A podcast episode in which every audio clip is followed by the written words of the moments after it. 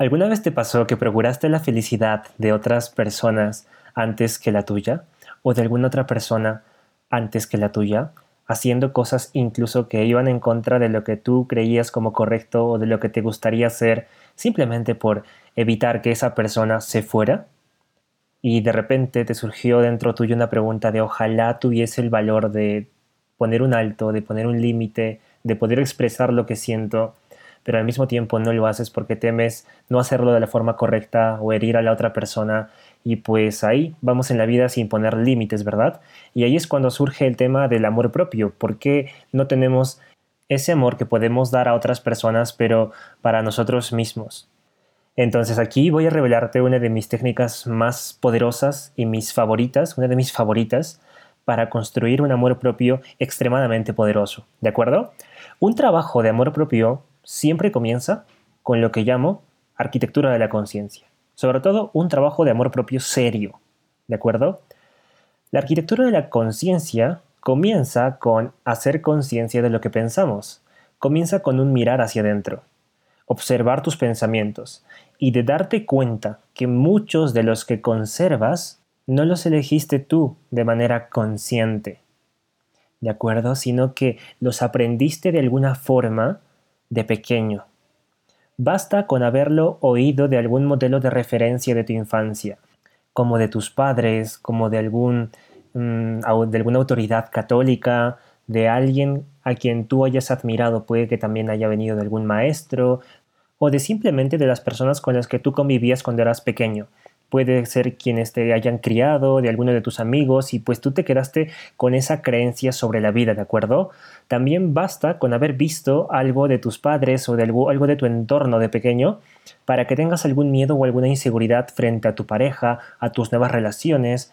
Entonces es por ello que es muy muy importante mirar hacia atrás y volver a ver qué es lo que hemos pasado e intentar conectar los puntos que hemos vivido con las emociones que sentimos ahora, con los miedos, con las inseguridades que vamos sintiendo, ¿de acuerdo? Si también eh, tuvimos alguna ausencia de alguno de nuestros padres, puede que eso también haya significado mucho y haya construido en nosotros un temor a que nos abandonen, un temor a que alguien se vaya de nuestra vida y pues es por eso que al final el trabajo lo tienes que hacer tú mismo mirando hacia adentro y yendo hacia el pasado, ¿de acuerdo? Bastan con experiencias que te hayan hecho sentir poco suficiente, poco querido, que te hayan hecho sentir mal y pues tu niño interior todavía guarda esas creencias y te las refleja con miedos en tu vida adulta, ¿de acuerdo?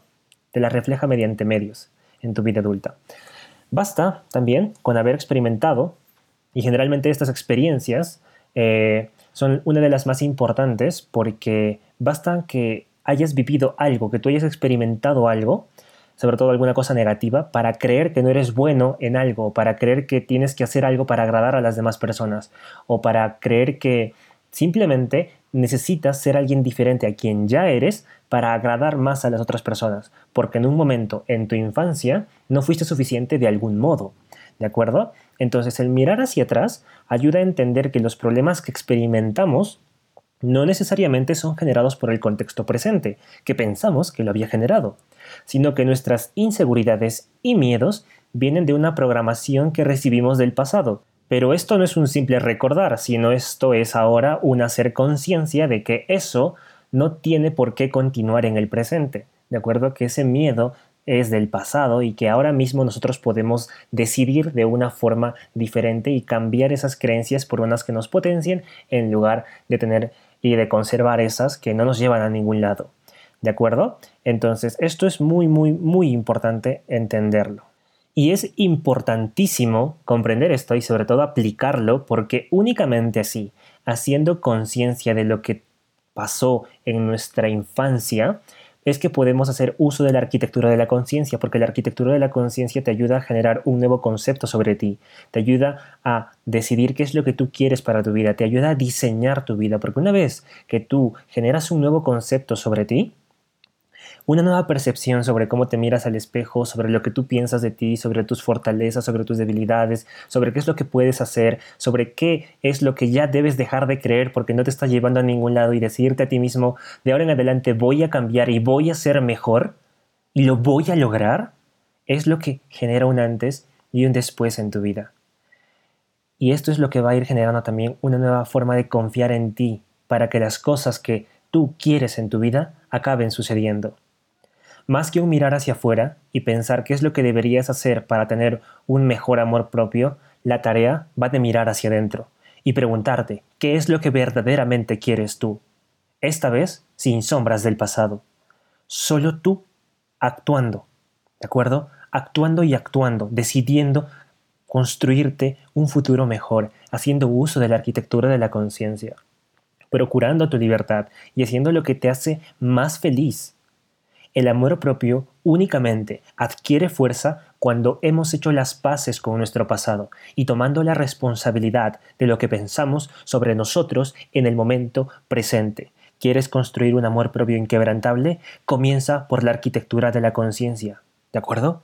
Así que si quieres amarte profundamente, solo debes procurar tu paz y tu felicidad y hacer lo que te lleve a ello. La arquitectura de la conciencia es una herramienta que te ayuda a hacer conciencia de tus pensamientos, de lo que tú piensas sobre ti y de darte cuenta de que tú no lo has elegido necesariamente, de que tú no lo has elegido de forma consciente, sino que a veces tenemos como un disco rayado que nos vamos repitiendo lo que somos, pero en realidad no somos nosotros quien nos dice eso, no somos nosotros quien grabó ese disco, sino que fue alguno de nuestros padres o alguna persona de nuestro entorno cuya creencia sobre nosotros la fuimos guardando, pero que ahora tenemos el poder de decir ya no más y ahora yo decido qué es lo que pienso sobre mí. ¿De acuerdo? Así que espero que este episodio de podcast te haya ayudado muchísimo y sobre todo pues espero que te sirva. ¿De acuerdo? Esto no vale de que tú lo escuches sin que lo apliques, sino que debes aplicarlo y debes mirar hacia adentro y ir identificando esos pensamientos que están en tu cabeza, que no son tuyos, que tú no los elegiste y cambiarlos. ¿De acuerdo? Así que muchas gracias por estar aquí y nos vemos en otro episodio, otro siguiente domingo. ¡Chao!